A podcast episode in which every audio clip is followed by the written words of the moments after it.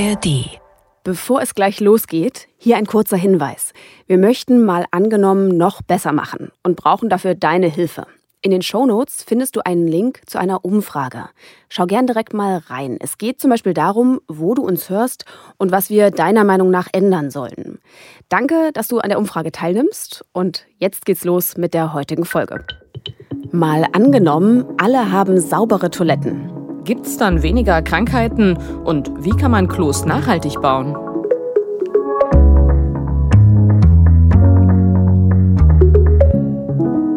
Hallo, ich heiße Vera Wolfskämpf. Und ich bin Christine Becker. Wir arbeiten beide im ARD Hauptstadtstudio in Berlin und wir spielen ja hier im Tagesschau-Podcast immer eine Idee für die Zukunft durch. Und heute geht's ums stille Örtchen, also um Toiletten. Und darum, was sich ändern würde, wenn alle Menschen welche hätten. Und zwar saubere Toiletten. Also ich würde mir das allein schon wünschen, wenn ich mal im Park bin oder am See irgendwo. Oder ich meine, Schultoiletten, die sind ja eigentlich immer eine Zumutung, ne? Ja, es war. Aber es gibt natürlich deutlich schlimmere Verhältnisse. Vor allem in den ärmeren Ländern, in Asien, Afrika oder Lateinamerika. Und wenn alle saubere Toiletten hätten, dann hätte das Folgen, zum Beispiel für die Gesundheit. Und die Tagesschau könnte sich in der Zukunft vielleicht so anhören. Die gefährliche Durchfallerkrankung Cholera gilt nun als ausgerottet. Laut Weltgesundheitsorganisation hat es in den vergangenen fünf Jahren keine neuen Fälle gegeben. Entscheidend dafür sei, dass inzwischen alle Menschen weltweit Zugang zu sauberen Sanitäranlagen haben. Das klingt natürlich gut, mhm. aber Momentan sieht es ja ziemlich anders aus. Also weltweit hat ja nur etwas mehr als die Hälfte aller Menschen Zugang zu ordentlichen Toiletten. Ja, und das, obwohl es seit 2010 ein Menschenrecht ist. Das haben nämlich die Vereinten Nationen, die UN, festgelegt. Und damit ist natürlich nicht nur eine saubere Kloschüssel gemeint, sondern auch eine funktionierende Kanalisation und eine vernünftige Entsorgung der Fäkalien und vor allen Dingen auch sauberes Wasser zum Händewaschen. Wenn jetzt alle Menschen Zugang zu sicheren sanitären Einrichtungen hätten, und die Umwelt deshalb nicht mehr so verunreinigt wäre, würden auf jeden Fall weniger Kinder in Entwicklungsländern sterben. Das sagt Laura Braun. Die ist Public Health Engineer, mhm. also Ingenieurin, die sich mit Gesundheitsfragen beschäftigt, vor allem auch in Entwicklungsländern. Und sie forscht an der London School of Hygiene and Tropical Medicine. Also Fachgebiet Hygiene und Gesundheit, das passt. Genau, und sie sagt, schlechte hygienische Bedingungen, die sind besonders gefährlich eben für kleine Kinder, für alte Menschen und für Menschen mit geschwächten Immunsystemen. Ja, wenn man sich die Zahlen anschaut, das ist ja auch wirklich gravierend. Also mehr als 800.000 Menschen sterben jährlich laut UN an Krankheiten, weil das Wasser verunreinigt ist, die Sanitäranlagen schlecht sind und es auch an Hygiene mangelt. Und allen voran spielen da ja Durchfallerkrankungen einfach eine sehr große Rolle. Stichwort Cholera, aber auch sogenannte Rotaviren, die lösen so Magen-Darm-Geschichten aus. Das kennen wir auch in Deutschland. Aber in armen Ländern ist es natürlich viel gravierender. Wenn ein Kind oft Durchfall hat, kann das zu einer Darmfunktionsstörung führen. Denn Durchfallerkrankungen irritieren den Darm und dadurch kann das Kind die Nährstoffe nicht richtig aufnehmen. Auch wenn die Person oder das Kind genau das gleiche ist wie ein anderes Kind. Also wächst das Kind nicht, wie es sollte. Es ist leichter, oft auch kürzer, als es sein sollte für das Alter. Es hat reduzierte Immunität und das wirkt sich wiederum auf andere Faktoren aus, dass sie zum Beispiel mehr Krankheiten bekommen, dass die Schluckimpfungen weniger wirksam sind und dass sie auch unterernährt sind. Auch Impfungen wirken weniger. Da mhm. hätte ich jetzt vorher überhaupt nicht dran gedacht. Mhm. Also könnte man sagen, in unserem Szenario, wenn alle saubere Sanitäranlagen hätten, dann gäbe es weniger Durchfall und die Kinder wären auch insgesamt gesünder. Und dabei spielt natürlich aber auch eine Rolle, dass die Menschen die Zusammenhänge kennen, also auch verstehen, wie Krankheiten entstehen und warum Hygiene und Toiletten wichtig sind. Ja, das klingt vielleicht erstmal komisch, aber weltweit machen 500 Millionen Menschen ihr Geschäft noch im Freien. Und damit meine ich jetzt nicht irgendwo einsam im Wald hinterm Baum, sondern eben auch in dicht besiedelten Gebieten. Das ist ja auch immer ein großes Thema in Indien zum Beispiel gewesen. Dort hat die Regierung Milliarden dafür ausgegeben, Toiletten zu bauen. Und das hat auch einiges verbessert, aber eben noch lange nicht genug, weil das auch ein sehr langsamer Kulturwandel eben ist. Also bei Toiletten geht es um Infrastruktur, aber auch um Bewusstsein, könnte man sagen. Genau. Und saubere, richtige Toiletten, die können ein, ich sag mal, Gamechanger sein. Das sagt auch Laura Braun. Und in Mosambik hat sie ein Forschungsprojekt, das zeigt, was sich verändern kann. In Maputo in Mosambik hat ein Teil der Stadt Zugang zu Wasser und sanitären Einrichtungen bekommen. Und hier haben wir untersucht, wie sich die Sanitärverbesserung auf unterschiedliche Krankheiten, auf Durchfallerkrankungen auswirkt. Und wir haben gesehen, dass die Kinder wesentlich besser wachsen in den Teilen der Stadt, wo es Sanitäreinrichtungen gab. Und hier arbeiten wir jetzt natürlich zusammen mit den NGOs, mit dem Gesundheitsministerium, um das voranzutreiben, um zu schauen, dass auch andere Teile der Stadt bessere Sanitäreinrichtungen bekommen. Okay, aber das ist ja voll krass, oder? Als Erkenntnis, dass da direkt ein Effekt da ist. Ja, auf jeden Fall. Aber es gibt leider auch, auch viele Beispiele, wo das leider nicht der Fall ist. Und das liegt einfach daran, dass die Sanitärentwicklung wirklich so fortgeschritten sein muss, dass sie auch die Verunreinigung vom Umfeld verhindert. Denn wenn man nur in ein paar Haushalten die Toiletten ein bisschen verbessert, ist es oft nicht genug, um Krankheiten zu verhindern. Also man muss quasi ein ganzes Viertel oder letztlich eine ganze Stadt umbauen. Genau, und man muss natürlich auch nicht nur auf die Toiletten schauen, sondern was passiert mit dem ganzen Abfall? Wo wird es hingebracht? Wird es verbrannt etc. Also es geht nicht nur um die Toiletten. Also man muss das ganze System in den Blick nehmen, damit mhm. eben das Wasser, das die Leute ja auch trinken, nicht verseucht wird. Klar, es braucht auf jeden Fall eine sichere Kanalisation oder eben Klärgruben. Und wenn es doch so eine Art Plumpsklo ist, muss man eben auch schauen, dass die Fäkalien da regelmäßig abgeholt werden und nicht einfach irgendwo hingekippt werden. Ja, und das Ganze muss ja auch Extremwetterereignissen standhalten. Das wird ja beim Klimawandel immer häufiger, zum Beispiel Überschwemmungen. Da darf das Zeug ja dann nicht in die Flüsse kommen. Oder ins Meer. Und das ist übrigens nicht nur jetzt in ärmeren Ländern ein Thema. Ähm, ich habe das vor einiger Zeit mal in Tel Aviv in Israel erlebt, dass man nicht mehr am Meer baden durfte, weil es hatte am Abend echt stark geregnet und das hat dann die Kanalisation in der Stadt total überfordert und dann ist eben auch Abwasser ins Meer geflossen. Okay, das möchte ich mir jetzt nicht so genau vorstellen. Mhm. Das andere Extrem ist ja, dass es gar kein Wasser gibt, um so ein System, das wir auch kennen, also ein WC, ein Wasserklosett zu betreiben. Mhm. Was ist da möglich? Da schauen wir uns nachher noch Toiletten an, die weniger oder gar kein Wasser brauchen.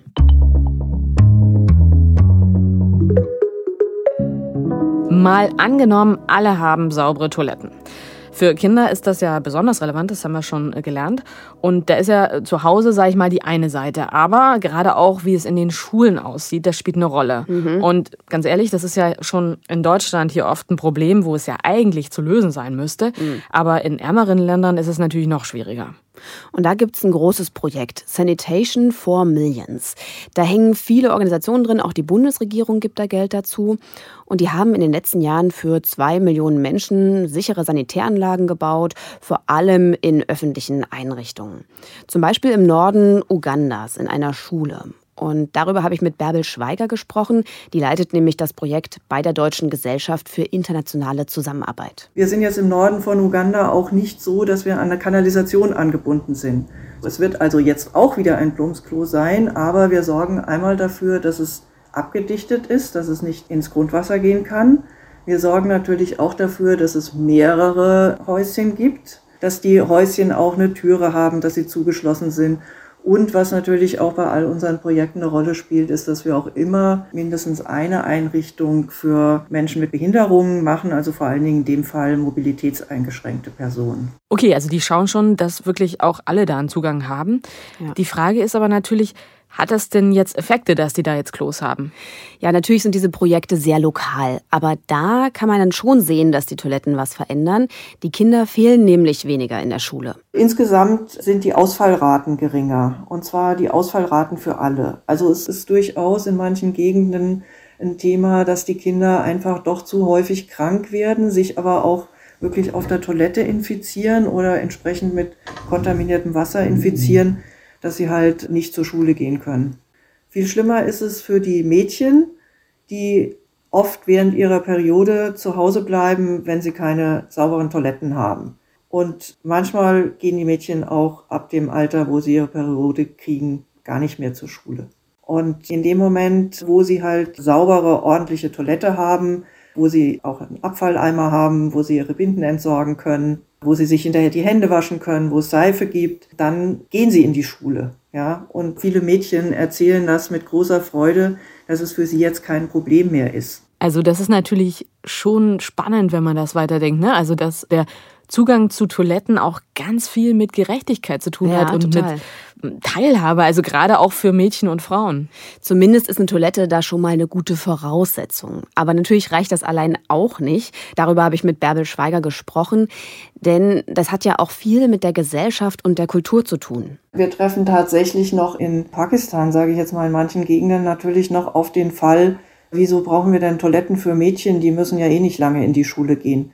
Solchen Aussagen begegnen wir ja auch. Und es bedarf da eigentlich in manchen Gegenden noch sehr viel Überzeugungsarbeit, dass es natürlich auch wichtig ist, dass die Mädchen in die Schule gehen und dass sie die Möglichkeit haben, also auch während ihrer Periode oder länger in die Schule gehen zu können. Heißt, es braucht nicht nur die Toiletten, sondern auch ganz viel Aufklärungsarbeit.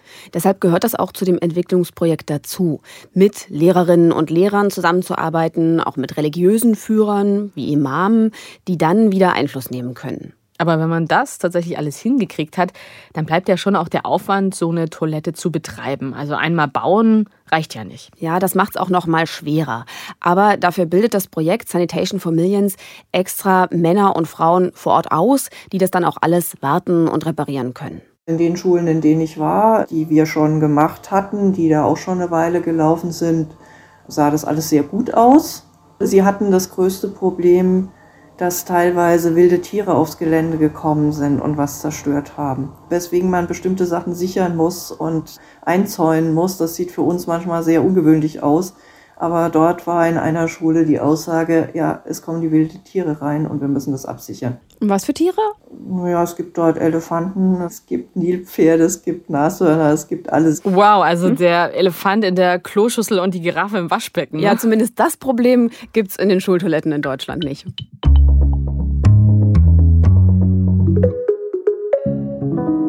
Dass saubere Toiletten weltweit was bringen, das ist, glaube ich, jetzt schon mal klar geworden. Aber wie sieht eigentlich die Toilette der Zukunft aus? Da ist ja eine Frage, wie können wir weniger Wasser verbrauchen? Mhm. Und die andere, was machen wir eigentlich mit den Resten? Kann man die besser nutzen? Wie das gehen könnte, dafür wollen wir uns jetzt mal ein paar neue Systeme anschauen. Und wir kennen das ja aktuell noch als typischen Klo-Sound. Aber die Toilette der Zukunft, die könnte sich ganz anders anhören, zum Beispiel so. Oder so. Okay, kurze Auflösung des Rätsels. Das erste war eine Vakuumtoilette, was so gesaugt hat. Und das zweite eine Ökotoilette, bisschen gequietscht. Und ich habe jemanden getroffen, der sich echt gut damit auskennt. Ich bin Sven Riesbeck, 33, Toilettenunternehmer. Und Sven Riesbeck hat in seiner Firma eine Toilette entwickelt, die quasi kein Wasser braucht. Und seit neuestem stehen da seine Prototypen auch in Berlin und ich habe mir mal einen zeigen lassen. Wir gehen mal rein. Okay, sieht aus wie eine Toilette, riecht wie eine Toilette, aber Genau, wir haben keinen Anschluss an die Kanalisation. Das heißt, wir verbrauchen keine 8 bis 10 Liter pro Spülung, sondern haben eine sogenannte Trockentrenntoilette. Okay, also das Ding steht einfach hier und es hat einen Knopf. Was hat es mit diesem Knopf auf sich? Genau, das ist Wunderwerk der Technik. Ich drücke mal rauf. Und zwar ist es ein Trennförderband. Ist ein Patent aus Frankreich, was wir nutzen, um die Feststoffe von den Fäkalien, von den Flüssigkeiten zu trennen. Also das heißt, da ist tatsächlich in der Toilette innen drin, also wo normalerweise die Kloschüssel ist, ist hier ein Band, so ein bisschen wie im Supermarkt ein Förderband. Genau, nur mit anderen Materialien auf jeden Fall. Das heißt, die Feststoffe landen in einem Müllbehälter, der dann später zur Kompostierung gebracht wird und die Flüssigkeiten werden separat getrennt und dann in einem großen Tank aufgefangen und abgeholt. Also ein Fließband in meiner Toilette sozusagen. Ja, das rotiert und transportiert eben alles ja, weg. alles weg. Genau. Und aber eben getrennt. Also das ist ja auch heute anders. Da kommt ja das Flüssige und das Feste, sage ich jetzt mal, alles in eins und wird dann in die Kläranlage geschwemmt. Ja, und diese Ökotoilette, die trennt das eben, weil sich das Ganze eben einzeln besser verwerten lässt. Aus den Feststoffen äh, machen die dann Dünger. Momentan haben wir eine Versuchsanlage draußen in Eberswalde. Das heißt, die ganzen Feststoffe aus Berlin werden erstmal abgeholt und dorthin gebracht. Die Zukunft ist natürlich, dass wir Container, wo wir die Kompostierung machen können, direkt an der Toilette schon haben. Das wird gerade entwickelt. Das heißt, dass die Abstände und die Distanzen super kurz werden, sodass die Toilette an sich eigenen Humus und eigenen Kompost schon produzieren kann. Also den müsste man nur noch abholen und dann könnte man hier die Wiese, die hier in Berlin Mitte etwas gräblich aussieht, irgendwie düngen oder was? Genau, nur dieser ganze Prozess von Fäkalien zu kompostieren ist sehr aufwendig und man muss sehr, sehr viele Regularien einhalten. Und man muss halt tatsächlich eine Anlage entwickeln, die das schafft, dass die Komposte am Ende nicht mehr gefährlich sind für den Menschen. Ne? Wegen den hormonellen Rückständen und auch wegen den verschiedenen Krankheiten, die übertragen werden können. Und deswegen ist diese Versuchsanlage in Eberswalde sehr, sehr wichtig, weil sie hat bewiesen, dass wir menschliche Fäkalien fachgerecht so kompostieren können, dass es keine Gefahr mehr für den Menschen darstellt. Also könnte ich mir so eine Toilette in den Garten stellen und dann gleich damit meine Tomaten düngen. Im Prinzip ja. Ich habe den Dünger auch mal ausprobiert und also mit meinem Basilikum läuft super. Okay, riecht der irgendwie? Nee, überhaupt nicht. Ist trocken und sieht so mehr oder weniger aus wie Erde. Mhm. Und übrigens, was diese Toiletten angeht, was ich da auch noch ganz spannend fand, ist, dass die komplett ohne Strom von außen funktionieren. Wie wird dann das Förderband und alles betrieben? Die haben Solarzellen obendrauf, auch fürs Licht, und auch einen großen Regenwasserbehälter. Damit wird das Händewaschwasser erzeugt. Ah. Nur alleine putzen tun sie sich noch nicht. Aber es ist eben eine Variante für eine nachhaltige Toilette. Aber es gibt ja noch viel mehr. Genau, Sven Riesbeck sagt, so mehr als 20 verschiedene Systeme kennt er. Und es gibt darunter so echte Hightech-Klos wie Biogastoiletten oder sogenannte Nanomembrantoiletten. Das klingt speziell. Erklär mal. Also erstmal kann man es benutzen wie ein normales Klo. Aber wenn man dann den Deckel runter macht, dann, ich sag mal, dreht sich innen alles mhm. und dadurch werden die Ausscheidungen getrennt und ja, die Feststoffe kommen in so eine kleine Brennkammer und werden verbrannt. Also ja, das ist so. Dadurch wird Energie erzeugt und mit der kann man dann, sag mal, diese Flüssigkeiten so recyceln, dass man hinterher ja, Wasser hat, das man zum Gießen oder Spülen benutzen kann. Okay, es klingt wirklich kompliziert. Ja, und die forschen da auch noch dran. Das ist noch nicht perfekt, aber könnte dann mal eine Rolle in Entwicklungsländern gerade spielen. Wobei es da natürlich auch viel einfachere Systeme gibt. Also ganz banal, wenn man ganz viel Platz hat, also zum Beispiel in Afrika in der Sahelzone, da ist natürlich eine Option einfach ein Loch buddeln, das mit einem Deckel verschließen und eine Zeit lang benutzen. Und wenn das dann voll ist, dieses Loch, dann pflanzt man einen Baum drauf, also einen Mangobaum zum Beispiel. Aha, die wachsen dann besonders gut. Ja. Aber dann muss ich mir ein neues Loch buddeln. Genau, das sind quasi Wandertoiletten und man kann dann immer wieder Bäume pflanzen und ja, so eine Art von Aufforstung machen. Ja, da dienen die Fäkalien dann ja auch als Dünger. Das finde ich naheliegend. Aber man kann ja auch noch andere Sachen damit machen. Und jetzt wird es ein bisschen abgefahren, denn Sven Riesbeck, der Toilettenunternehmer, der hat mir da von seinem Lieblingsbeispiel erzählt. Es gibt super spannende Projekte in Südafrika, wo man sogenannte schwarze Soldatenfliegenlarven nutzt, die die Feststoffe von Fäkalien futtern und die die Fäkalien zersetzen. Dann wird es zerstampft und wird als Fischmehlersatz genutzt. Diese können wir dann nutzen als Proteinquelle für Hühnerfutter oder auch für Fischfutter. Moment, also die Larven sitzen dann mit dir im Klo oder was? Nein, wir bringen die Fäkalien zu der Anlage und dann ja, kann man sagen, dass die Larven sich dann quasi von dieser Substanz ernähren. Also die Larven fressen die menschlichen Fäkalien. Und dann werden sie selber verfüttert. Ja, man kann die dann quasi wie Fischmehl benutzen. Das ist ja ein sehr wichtiges Tierfutter. Mhm. Und das bedeutet, dass man zum Beispiel weniger Fische fangen muss. Okay, also schlecht für die Larve, gut für die Weltmeere. Sozusagen. Es geht also immer wieder um Nachhaltigkeit. Und da spielt natürlich die Rolle, ob man eine Art von Kreislauf einfach hinkriegt. Und da wird ja vieles gerade auch ausprobiert, zum Beispiel auch in Hamburg. Da gibt es eine ganze Wohnanlage, die schon so ein bisschen die Zukunft lebt. Ja, die Jenfelder Au in Hamburg. Das ist eine neu gebaute Siedlung mit so ganz modernen Reihenhäusern, aber auch Mehrfamilienhäusern. Die sind um einen künstlichen See angeordnet. Das sind Becken, das das Regenwasser auffängt. Und die haben ein ganz anderes Abwassersystem. Sie nennen das den Hamburg Water Cycle. Und wie das genau funktioniert, das habe ich mir mal erklären lassen von Ole Braukmann von der städtischen Wasserversorgung. Im Grunde ist die Idee dahinter, dass wir die Mülltrennung, die wir aus dem Haushalt kennen, auf das Thema Wasser übertragen. Also wenn wir Abwasser betrachten, dann fällt das im Haushalt an unterschiedlichen Orten an. Wir haben die Spüle, wir haben die Dusche, wir haben die Toilette und diese Abwässer sind unterschiedlich verschmutzt. Im Normalfall werden die aber dann in einem Rohr abgeführt und miteinander vermischt. Und dann zur Kläranlage gebracht, wo sie gereinigt werden. Und diese Reinigung ist relativ energieintensiv. Und mengenmäßig dominiert das Wasser, was gar nicht so stark verschmutzt ist, nämlich das aus Dusche, Spüle und Co. Und das nennen wir Grauwasser und wollen das von dem Toilettenwasser, was eben doll verschmutzt ist, trennen, damit wir mit wenig Aufwand dieses mengenmäßig dominierende Grauwasser sauber bekommen und es gegebenenfalls sogar erneut verwenden können. Und das Wasser aus der Toilette das wollen wir zur Energiegewinnung nutzen. Hm, und das ist dann ein ganz normales Klo? Nee, da wäre zu viel Wasser dabei. Deshalb sind dort Vakuumtoiletten eingebaut. Die brauchen nur sehr wenig Wasser. Und wir kennen die auch nämlich aus dem Zug oder aus dem Flugzeug. Also mhm. das ist die gleiche Technik, sieht dann aber ein bisschen schicker aus. Diese Vakuumtoiletten funktionieren im Grunde dadurch, man kann sich das vorstellen wie einen großen Staubsauger, der dort im Quartier an die Toiletten angeschlossen ist und mit einem Unterdruck diese Dinge dann halt absaugen und dann direkt in unseren Betriebshof transportieren. Also quasi ein Klostaubsauger. Aber wie geht es denn dann weiter mit dem, was eben in der Toilette landet? Ja, der Betriebshof, der ist am Rand von der Siedlung und da steht ein Bioreaktor, mhm. also so ein Silo wie eine Biogasanlage. Und da drin gären Toilettenpapier, Urin, Feststoffe vor sich hin. Dabei entsteht ein Gas. Und das wiederum kann einen Motor antreiben, der dann Strom und Wärme erzeugt. Unterm Strich erneuerbare Energie aus Scheiße. Erneuerbar auf jeden Fall.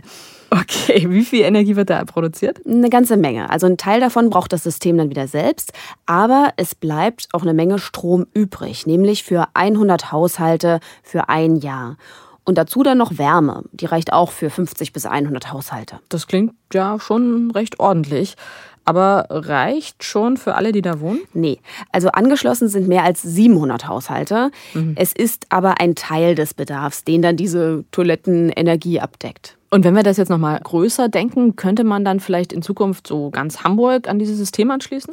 Das hat mich auch interessiert, aber Ole Braukmann meint, so einfach ist das nicht. Ja, das ist tatsächlich noch auch Zukunftsmusik, muss man schon ganz klar sagen. Also wir betreiben das als Demonstrationsobjekt oder Projekt, um erstmal zu zeigen, es geht auf Quartiersgröße. Es ist im Grunde ein Meilenstein in der Entwicklung der Entwässerungstechnologie und auch ein Stück weit ein Paradigmenwechsel weil man bislang ja eben so diese Philosophie hatte, ein Rohr für alles, möglichst schnell weg damit zum Klärwerk und dann aus den Augen, aus dem Sinn.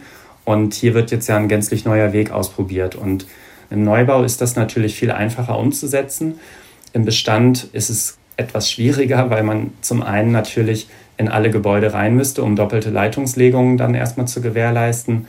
Und es sind ja auch bestehende Anlagen, die wir betreiben. Klar, ähm, im Moment sind überall Rohre verlegt. Es gibt Kläranlagen, alles umzubauen, das wäre natürlich ganz schön schwierig. Und es ist ein komplexes System. Also wenn man neue Wohnungen anschließen will, dann muss auch dieses Unterdrucksystem, dieser große Staubsauger, auch angepasst und geplant sein. Also es ist nicht ganz so flexibel wie heute, wo man dann einfach ein neues Rohr verlegt. Aber es ist schon sehr faszinierend, dass wir Energie gewinnen können aus Sachen, die wir bislang eigentlich nicht so richtig nutzen. Ja, total. Und es gibt auch Modelle, haben wir bei der Recherche festgestellt, wo man allein aus Urin Strom erzeugt. Also da kann man dann an der Toilette sein Handy laden.